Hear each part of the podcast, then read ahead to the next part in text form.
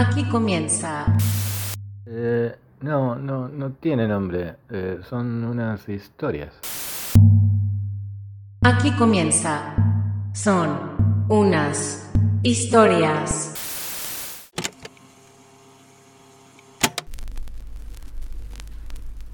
El santo, el enmascarado de plata, fue el más grande campeón de la lucha libre mexicana. A partir de los años 50 fue una especie de héroe popular de México. Peleó durante 3, 4 décadas, creo que se murió en el 84. Hizo, hizo un montón de películas, películas que eran más populares que las de Cantinflas.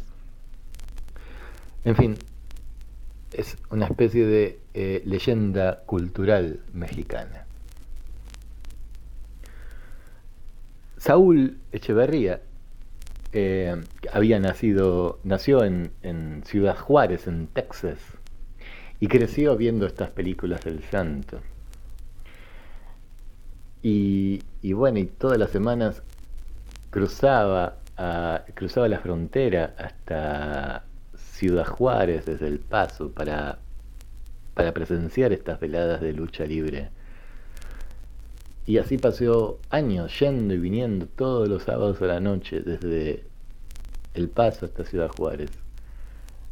Hasta que, bueno, se cansó de, de tener que pagarle a camioneros el viaje de vuelta a su ciudad con sexo oral. Y decidió instalarse en Ciudad Juárez. Ahí se inscribe en, en el gimnasio de El Rey Misterio para entrenarse para ser un luchador profesional. Cuando estuvo listo, Saúl Echeverría necesitaba dos cosas. Necesitaba un nombre eh, un nombre que eligió su maestro. Y lo eligió en homenaje a una vieja madama de, de, la ciudad de Tijuana, que, bueno, en sus años de juventud había tenido como clientes a los peces gordos de ambos lados de la frontera. Y en sus últimos años de vida había fundado hogares para niños, hogares para ancianos. Bueno, el rey Misterio decide homenajear a esta mujer que se llamaba Cassandra, con el nombre de su pupilo. Saúl también necesitaba una máscara. Y decidió que su máscara iban a ser eh, pestañas postizas, rímel, lápiz labial. A lo que le agregó un, una malla enteriza de mujer con una cola de un viejo vestido de novia. Y así salió al ring Casandro, el excéntrico, el primer luchador que se declaró abiertamente homosexual en la lucha libre mexicana. A Casandro le tomó solamente dos años de carrera poder conseguir una pelea por el título.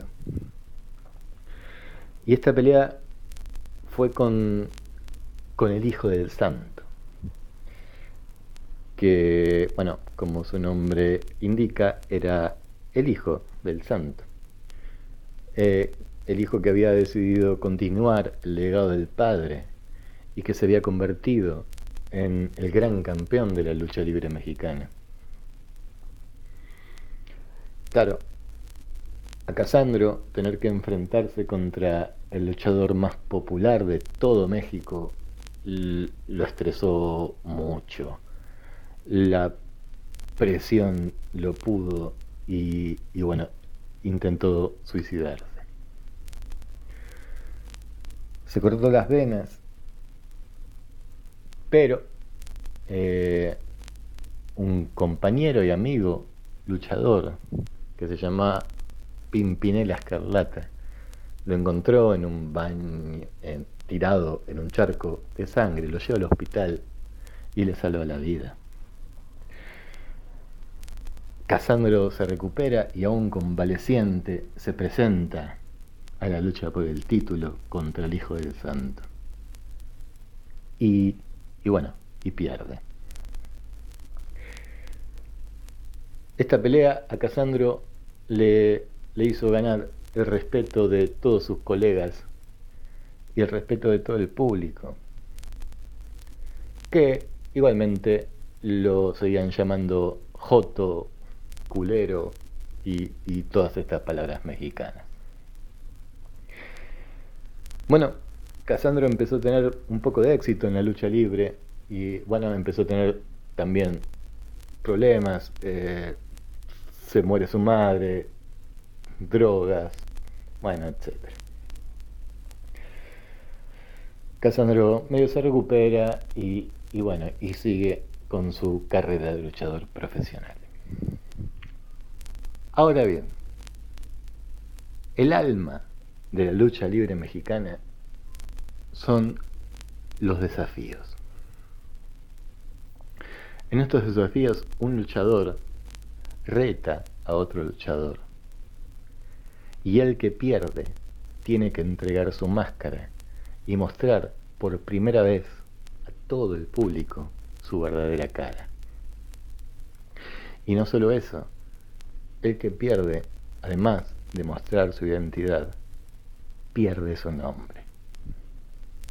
Y si quiere seguir luchando, seguir en la lucha libre, deberá crearse un nuevo nombre, una nueva máscara, una nueva identidad y empezar de cero. En el 2007, Casandro, buscando revancha, desafía al Hijo del Santo. Pero claro, Casandro no tiene máscara, su máscara es su maquillaje. Y entonces apuesta su larga cabellera rubia.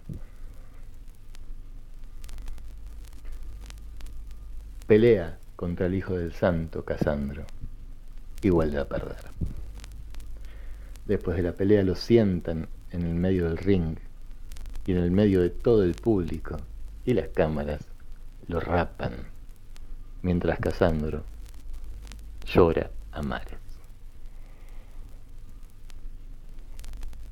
Muchos años después, cuando el hijo del santo ya se había retirado y, y tenía su propio programa de televisión que conducía con un impecable traje y, con su máscara de luchador. Lo invita a, su programa a Casandro y le hace una larga entrevista. Este, luego de la cual lo lleva a Casandro a, a su santuario, en donde le muestra unas 50 máscaras que el Hijo del Santo había ganado. Estas 50 máscaras que, que son una especie de récord, me parece que nunca nadie ganó tantas máscaras. Después de lo cual le entrega al Hijo del Santo a Casandro una caja de cristal que, que tenía su cabecera rubia. Este, bueno, y Casandro llora a mares otra vez. En fin, cuatro años después de que Casandro hubo perdido su cabellera contra el Hijo del Santo, y, después de una decisión inédita este, que, le, que, le, permite conservar su nombre, este, en el 2011 logra coronar su carrera y ganar el título al campeón de lucha libre contra el Doctor Cerebro. Y la pregunta de esta semana es, si ustedes fueran o quisiera ser, quisieran ser un campeón de lucha libre mexicana, ¿cuál sería su nombre?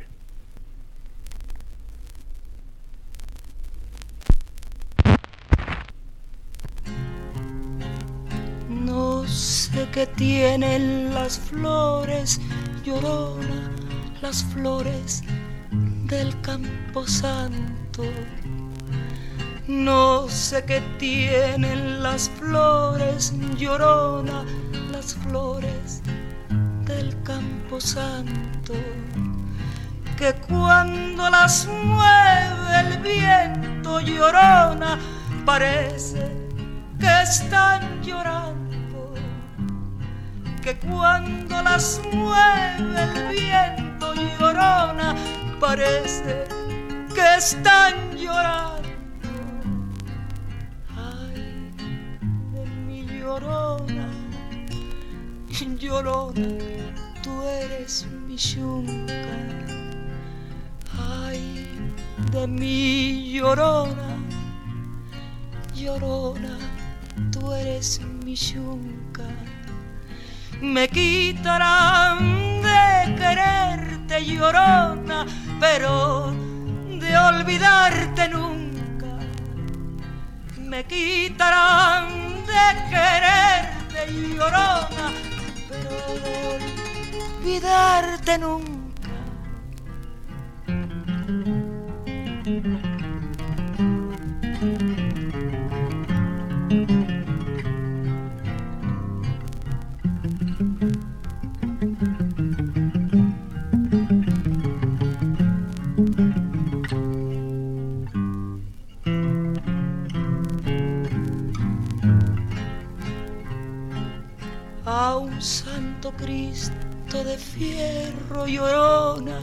Mis penas le conté yo. A un santo Cristo de fierro llorona, mis penas le conté yo. ¿Cuáles no serían mis penas llorona que el santo Cristo lloró? Cuáles no serían mis penas llorona que el santo Cristo lloró. Ay, de mi llorona, llorona de un campo lirio. Ay, de mi llorona, llorona de un campo lirio el que no sabe de amores llorona, no sabe lo que es martirio. El que no sabe de amores llorona, no sabe lo que es martirio.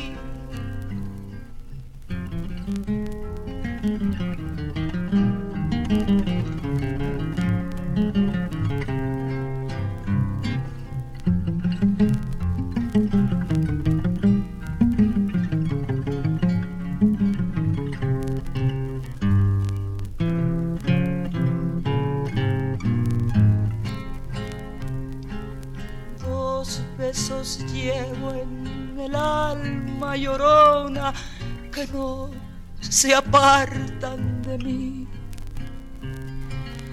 Dos besos llevo en el alma llorona que no se apartan de mí. El último de mi madre llorona y el primero que te di el último de mi madre ay llorona y el primero que te di. Ay de mi llorona llorona llévame al río. Ay de mi llorona llorona llévame al río Tapame con tu rebozo llorona, porque me muero de frío. Tapame con tu rebozo llorona, porque